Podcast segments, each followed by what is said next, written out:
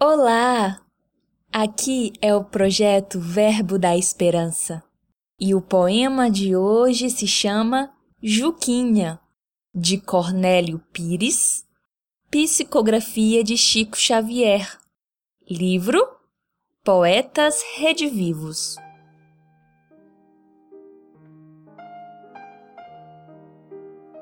Noite alta por fora de um telheiro, o pequeno Juquinha morre ao vento. Enjeitado e sozinho, está sedento nas aflições do instante derradeiro.